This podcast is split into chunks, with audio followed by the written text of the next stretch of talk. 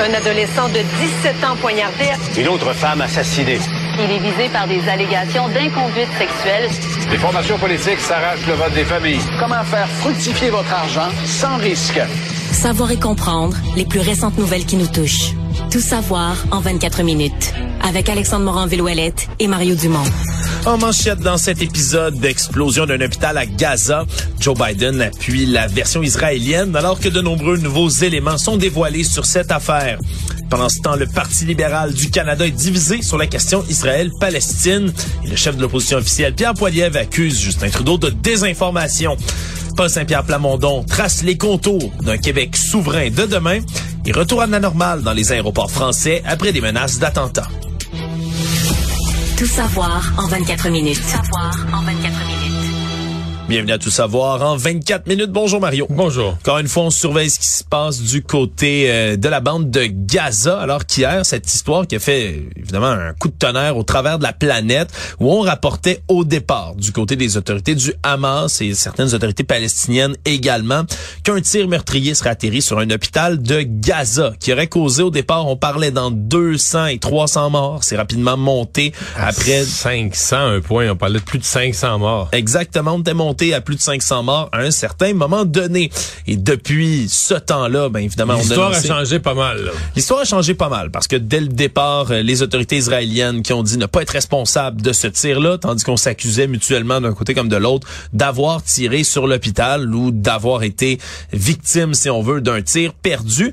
Thèse qui semble de plus en plus confirmée là, avec les informations qui ont été répertoriées toute la journée de différents services de renseignement, là, qui soient israéliens, mais également plus indépendants, ou du moins qui viennent d'ailleurs sur la planète. Tout d'abord, c'est le président américain Joe Biden qui est en visite justement à Tel Aviv, qui lui a également appuyé la thèse euh, en disant du côté d'Israël que ce serait bel et bien une frappe qui aurait frappé l'hôpital de Gaza d'une roquette hors de contrôle tirée par un groupe terroriste à l'intérieur de la là, bande de Gaza. ils ont des preuves, des images où on voit le barrage de roquettes, dont une se, une semble tomber en chemin. Ouais, qui semble comme se casser en- dans le ciel, puis c'est c'est un c'est tout un travail d'enquête qui est fait par différents euh, différentes personnalités, différents experts également là, sur les réseaux sociaux, sur X anciennement Twitter aujourd'hui aussi, beaucoup d'experts en affaires militaires, en affaires internationales qui pr- prenaient et reprenaient et reprenaient encore là, différentes vidéos qui démontrent entre autres ben, une salle de roquettes qui est tirée, qu'on voit comme tirée du sol de Gaza en pleine nuit. Une de ces roquettes-là, du moins ce qui semble être une roquette, c'est un trait de lumière qu'on voit partir dans le ciel, qui semble se briser en deux. Puis quelques instants plus tard, après une espèce de chute, ben, une explosion est vue dans, Dans, le le... stationnement de l'hôpital. Exactement. Et donc là, euh, bon, puis il y a aussi cette conversation de, de leaders du Hamas qui parlent de la, la bombe à l'hôpital ou de la- du tir à l'hôpital et qui reconnaissent là, que ça vient de que ça vient de l'interne, que ça vient de, que ça vient de notre côté. Là. Oui, puis évidemment, tout ça est à prendre avec un grain de sel puisqu'on est encore extrêmement loin, que les versions comme ça ont tendance à changer. Sauf que de l'autre côté, le Hamas n'a pas fourni euh, de, preuves plus euh, solides qu'étaient, entre autres, ben, le nombre de morts qui a été rapporté, Mario, au tout départ. Dans tous les cas, frapper un hôpital, que ce soit par accident ou pour de vrai, c'est un événement tragique. Il y a eu des décès, ça c'est certain.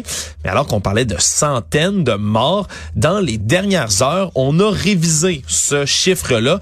Entre autres, un responsable d'un service de renseignement européen qui a fait des déclarations. Bien évidemment, on se comprend, c'est quelqu'un d'une agence de renseignement, donc de manière anonyme, mais tout de même à la- l'agence France Presse, qui a rapporté ces mots en disant que ce serait des dizaines de morts, là, quelques dizaines de morts et non pas des centaines, comme ça a été rapporté entre 10 et 50, selon cet observateur européen, entre autres. Ce qui est, ce qui est une tragédie, là, ce qui est très grave, puis à côté des morts, il y a des blessés, puis des dommages à un hôpital, mais il reste que si tu prends l'histoire dans son ensemble, là, un hôpital bombardé par les équipements les plus sophistiqués de l'armée israélienne pour détruire un hôpital et faire 500 morts, versus un tir de roquette des islamistes, du djihad islamique, qui a mal tourné, qui est tombé dans le stationnement d'un hôpital et a fait quelques dizaines de morts.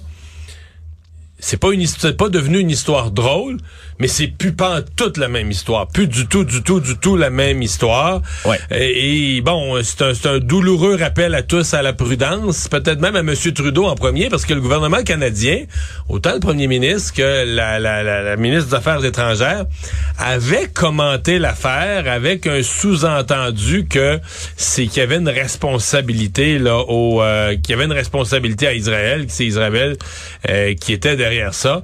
Ouais. Euh, Ce qui a d'ailleurs poussé euh, Pierre Poilievre, le chef de l'opposition officielle et chef du Parti conservateur du Canada, à accuser Justin Trudeau, n'est plus ni moins de désinformation aujourd'hui, en disant qu'on avait repris trop rapidement certaines informations qui imputaient justement là aux forces israéliennes. Cette frappe-là, il faut dire Mario, en revenant aux éléments de preuve physique qu'on peut avoir là, de l'endroit, mais le lieu du bombardement lui-même, lorsqu'on a vu les photos aujourd'hui, c'était effectivement, ça démontrait tout de suite que c'était bien différent de ce à quoi on s'attendait. On voit le cratère d'où est tombé ou d'où serait tombé, bien évidemment, la roquette ou le morceau de la roquette.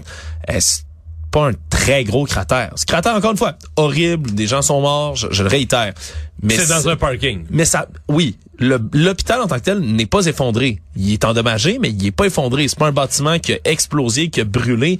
Il est endommagé partiellement, là, parce qu'il est arrivé Le long du parking, le long du stationnement. le long du stationnement où il y avait sûrement des gens, des gens sont décédés, on se comprend. Mais c'est pas une frappe lancée depuis un avion qui bombarderait, aurait laissé, là, tout simplement par les premiers experts militaires qui ont analysé la scène, aurait créé un cratère beaucoup plus gros, une explosion beaucoup plus dévastatrice à ce point-ci. Donc on le disait. Mais sur Pierre Poilievre, puisqu'on parle de lui, euh, il y a encore un sondage aujourd'hui qui le met 12 points en avance dans les sondages. Euh, moi, je vais dire que son travail de, démolition de Justin Trudeau, euh, je serais tenté de dire euh, bon québécois check. là. la job commence à être faite. Et euh, je suis pas sûr qu'il marque toujours des points avec ça. Je pense qu'il y a un point où on va être plus intéressé à l'entendre sonner comme un premier ministre. Par exemple, prenons l'exemple des de la diplomatie canadienne. Là, il tape, il tape, il tape, puis c'est très facile. Nous-mêmes, on le fait dans les journaux. Je veux dire, il y a eu des erreurs diplomatiques du Canada terribles. Mais après ça, la question c'est qu'est-ce que tu ferais de mieux? Qu'est-ce que tu ferais de mieux? Et comment toi, peut-être déjà dans ton chef de l'opposition, dans ton rôle de chef de l'opposition, est-ce que tu peux déjà commencer à améliorer l'image du Canada, à te comporter comme un chef de l'opposition euh, hyper responsable, au-dessus de la mêlée? euh, Fournir des solutions, voilà. des- Et, et- et- et je pense que le public va être en attente de ça. J'ai l'impression que taper sur le clou là, de la tête que tout est de la faute de Justin Trudeau tout le temps. Puis là, je veux dire, qui suis-je? Ça a tellement marché, puis regarde, il a, il a fait ça, puis il est passé en avance d'un sondage. Mais il faut faire attention, des fois, quelque chose peut marcher pendant une phase, mais quand tu te ramasses 12% d'avance d'un sondage, que tout à coup tu te positionnes comme le futur premier ministre, la population n'attend plus de toi la même chose. Là. Non. Ça, ça perd de son sens de toujours dire que tout ce qui arrive, c'est de la faute de Justin Trudeau, Justin Trudeau fait juste du mal, juste des erreurs. Enfin, donc je pense qu'il y a une... Moi, en tout cas, j'ai des attentes différentes à l'endroit de Pierre Poilievre. Si on revient sur la situation en Israël et à Gaza, Joe Biden, lui, donc, est en visite officielle à Tel Aviv, a prononcé plusieurs discours durant le cours de la journée dans les 24 dernières heures. Entre autres, fait un discours assez marqué, Mario, en rappelant que tous les citoyens palestiniens, la Palestine elle-même n'est pas le Hamas, hein, alors que le Hamas, vice-versa, n'est pas la Palestine, a appelé au droit Israël de se défendre tout en respectant le droit humanitaire aussi. Discours très fort prononcé donc par Joe Biden à ce sujet-là, qui reprend un peu hein, beaucoup de critiques qui sont faites à l'international en disant que l'État d'Israël, oui, peut se défendre, oui, doit se débarrasser dans une certaine mesure, doit tenter de se débarrasser du Hamas, qui est un mouvement extrémiste, mais pas au dépens des vies de centaines, voire de milliers de Palestiniens qui sont toujours coincés dans la bande de Gaza. Ce qui a fait accélérer, entre autres, quelque chose qui était réclamé depuis déjà plusieurs jours, c'est l'entrée d'aide humanitaire dans Gaza depuis la frontière égyptienne. Parce que là, c'est pas euh, quelques dizaines, c'est des centaines de ouais. camions qui attendaient là, sur Et si tu veux mon avis, ça, c'est ce qui fait de, de la visite de Joe Biden un succès. là. Oui. Il, il- pour moi, tu sais, t'as une obligation de résultat. T'es président américain, tu te déplaces. Bon, je pense que de de redire euh, l'ampleur de sa solidarité envers Israël, puis de réaffirmer son appui à Israël dans l'épreuve qu'Israël vit depuis cette attaque du Hamas, on, on aurait pu l'écrire. On savait qu'elle allait dire ça dans les mots les plus forts et les plus chaleureux envers Israël. Mais euh, la question, c'est de savoir est-ce qu'elle allait réussir, une fois, une fois qu'elle allait avoir dit ça, à convaincre Israël d'y donner un petit peu de corde là, pour des solutions humanitaires pour la bande de Gaza? Et je pense que ça, ça fait de sa visite, ça fait de son passage un, euh, un succès. Bien évidemment, il y a quand même des conditions qui sont attachées à tout ça, alors qu'on a pu faire circuler les centaines de camions d'aide humanitaire qui peuvent se rendre dans la bande de Gaza, particulièrement au sud, qui est l'endroit où se sont déplacés là, des centaines de milliers de civils qui répondaient à l'ordre d'évacuation d'Israël pour la partie nord de la bande de Gaza. Et là, on va laisser passer ce qu'on dit, là, ces camions de nourriture, aux médicaments pour la population civile, mais tout approvisionnement qui serait tenté de se rendre jusqu'au Hamas va être neutralisé. C'est ce qu'on a affirmé du côté des forces israéliennes aujourd'hui, tout en rappelant quand même que ça prend énormément d'organisation de déployer tout ça, puis toute cette aide humanitaire dont on a bien besoin quand même, c'est double discours parce que du côté des, du Conseil de sécurité de l'ONU, de l'Organisation des Nations Unies, aujourd'hui, on a réclamé, entre autres, euh, un cessez-le-feu du côté du Conseil de sécurité de l'ONU, ce à quoi les États-Unis ont mis leur veto aussi aujourd'hui.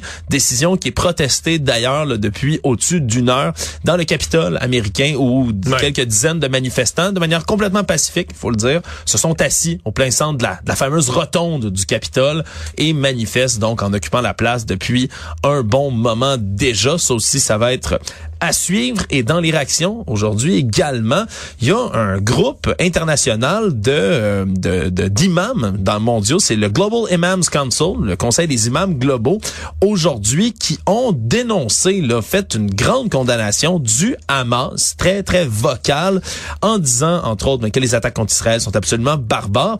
Et ils ont même décidé de prendre une décision, Mario, celle d'interdire à tous leurs membres de rejoindre quelques manifestations que ce soit, pas en lien avec la Palestine, avec le Hamas directement. C'est ce qu'on a réclamé aujourd'hui. C'est intéressant entre autres parce que c'est un Canadien maintenant, celui qui a fondé le Centre iranien islamique de Montréal ici, monsieur Shaikh Saleh Seboué, qui est un imam justement, donc qui dirige désormais cette organisation internationale.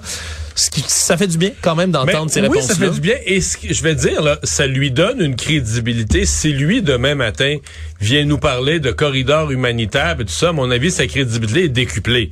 Parce qu'il ne se fait pas complice de l'acte terroriste du départ. Il se dissocie clairement du Hamas et de l'acte terroriste du départ. Ce qui lui donne, à mon avis, euh, une, euh, une crédibilité, une légitimité accrue pour dire, ben nous, on se soucie de la paix, nous, on se soucie de l'être humain, puis nous, on se soucie des civils, de ce qu'ils vivent dans la bande de, de Gaza. Euh, J'ai beaucoup aimé cette, cette intervention-là. Toujours sur le même sujet, ça a créé des tensions, évidemment. On parle toujours de tensions, tensions, tensions dans le monde, puis on, on doit se le dire, Mario, des tensions qui, qui sont ravivées. Chaque fois qu'on parle d'Israël-Palestine depuis des décennies, ils sont ravivées chez nous aussi. Là. Sont ravivées dans nos lieux de travail, sont ravivées dans les soupers de famille, peuvent être ravivées un peu partout ces tensions-là, et même ben directement dans la maison du peuple, la Chambre des communes à Ottawa.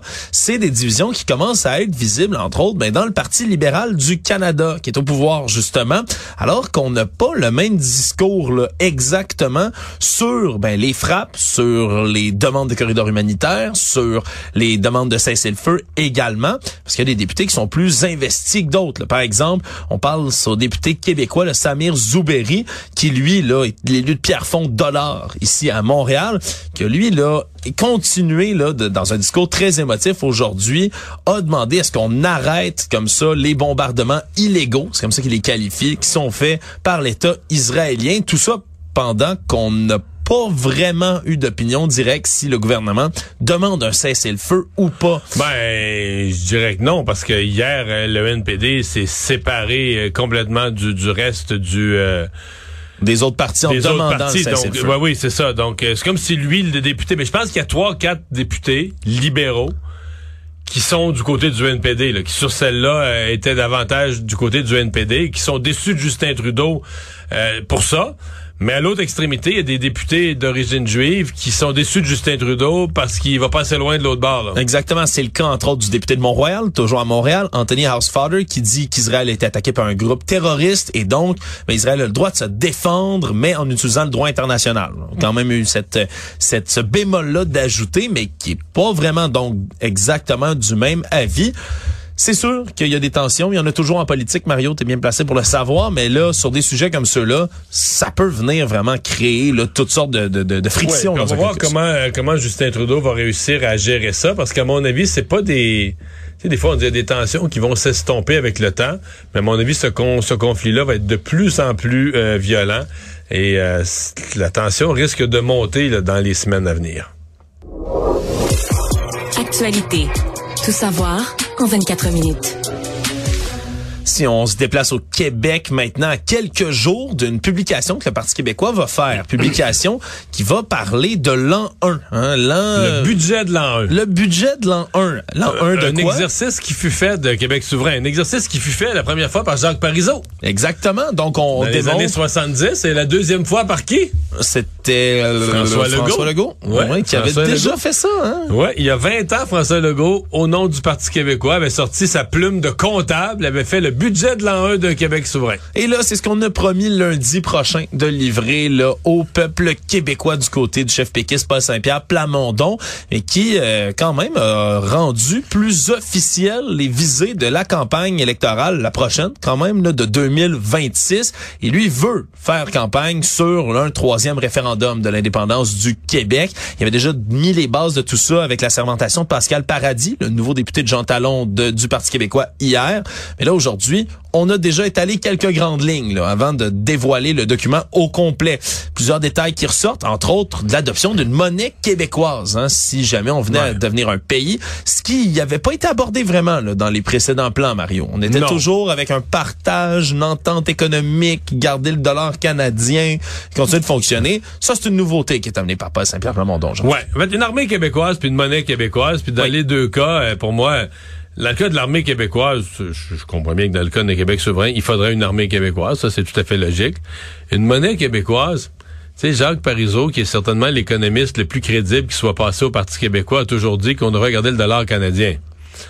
Euh, ça, ça me paraissait aujourd'hui dans l'argumentaire de Paul Saint-Pierre Plamondon plus faible, là, de laisser entendre que si on avait une monnaie québécoise, on pourrait faire ce qu'on veut avec, puis euh, l'adapter à notre politique industrielle, puis tout ça. Parce que c'est lui dit que ça affaiblit le Québec, ni plus ni moins. Euh, si- tu veux qu'une monnaie soit stable. là. Tu veux pas jouer qu'une monnaie au nom d'une politique, puis là, euh, ton dollar là, ta monnaie pourrait perdre de sa valeur. Donc, j'ai trouvé aujourd'hui que c'était un petit peu, euh, du point de vue euh, économique, c'était un peu léger son argumentaire sur la monnaie. Mais ça va être intéressant, le budget de l'an 1 euh, lundi.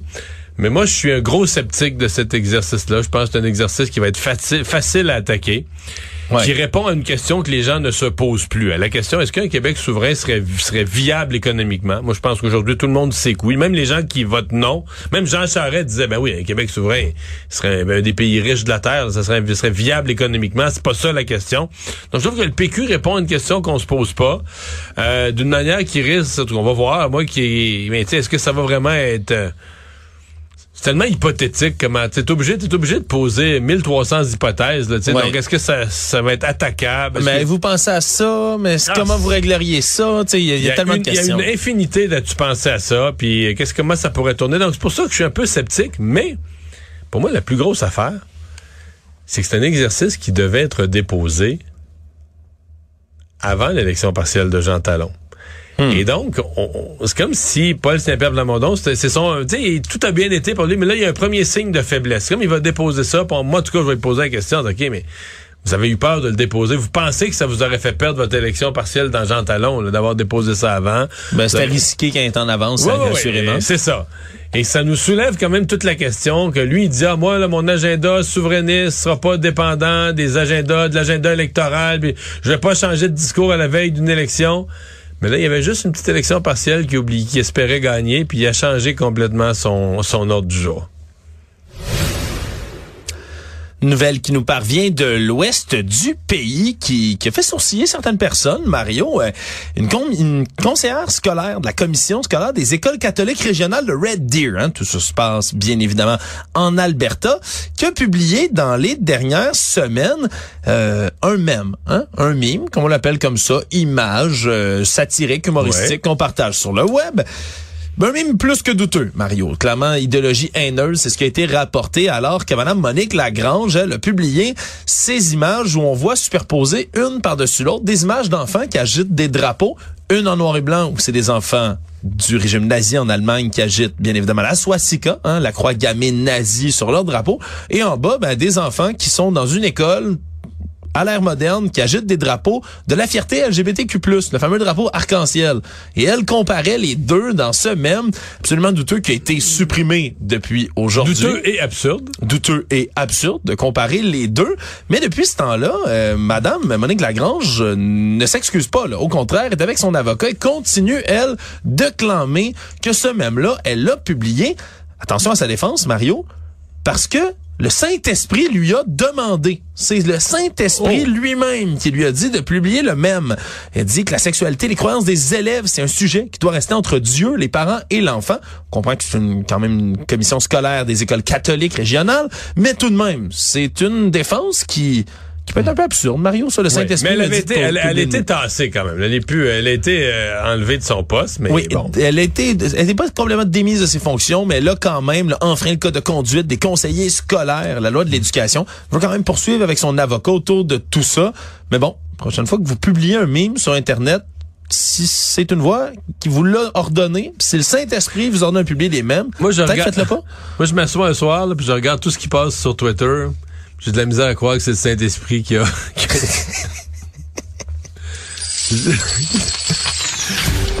Économie. J'ai de la misère à croire que c'est toute l'œuvre du Saint-Esprit. Mais Mais je bon, pense, je pense bon. qu'il y a beaucoup de gens, des fois, qui publient quelque chose d'un peu stupide. Tu sais, le texto niaiseux que t'as envoyé, une publication. Ah, j'aurais-tu dû publier ça? Ah, c'est le Saint-Esprit.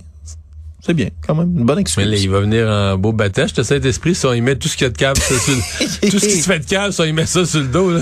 On doit demander à Elon Musk qui pense Bon. de- de- du Saint-Esprit pour modérer sa plateforme X.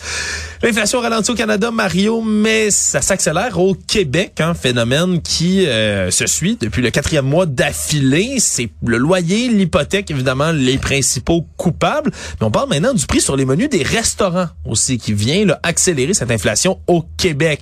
Parce que au Canada, on est passé là, de août à septembre de 4 à 3,8, mais au Québec, de 4,6 à 4,8. Donc, on a augmenté au Québec, alors que dans le Canada, ça ralentit. Il y a juste la Nouvelle-Écosse qui a un taux d'inflation aussi élevé que le Québec en ce moment au pays. Ce qui fait en sorte qu'on se rend Ouais. compte que le Québec est un peu le champion, si on veut, de l'inflation. Ouais, champion de l'inflation, mais c'est bien traite. Hein? Puis aujourd'hui, le gouvernement puis le ministre Girard essayaient d'expliquer ça. Puis je voudrais pas que ça, c'en est une qui est pas facile à expliquer politiquement. C'est que l'inflation, c'est un poison de l'économie. Mais c'est le résultat d'une économie qui, qui surchauffe, donc Oui. qui d'une certaine manière va trop bien. Là. Euh, le Québec a le plus faible chômage au Canada, donc ça fait monter les salaires. Monter les salaires, c'est de l'inflation. C'est source d'inflation.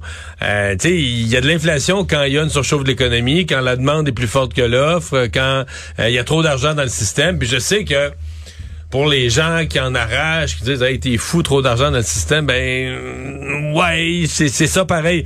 Si la pression inflationniste là vient du fait que il y a de l'argent qui roule, il y a pas euh, bon dans le cas des restaurants ça là je je sais qu'on va blâmer beaucoup les coûts de main d'œuvre, que les salaires Oui. augmentent vite dans le domaine de la restauration. Je sais pas. Moi, je trouve que le prix des restaurants au Québec, là, ça monte vite, vite, vite. En fait, je je suis inquiet pour nos propres restaurants. J'ai à un moment donné la peur qu'ils vont se faire mal à eux. Ouais, Puis parce qu'on on, on le sait qu'ils ont besoin de revenus. Évidemment, la situation économique est difficile. Non, mais les prix montent mais les prix restaurant à- à une montent. vitesse, là, sérieusement. Puis c'est pas euh, les restaurants chics, les restaurants chers, c'est tous les restaurants, là, du plus petit.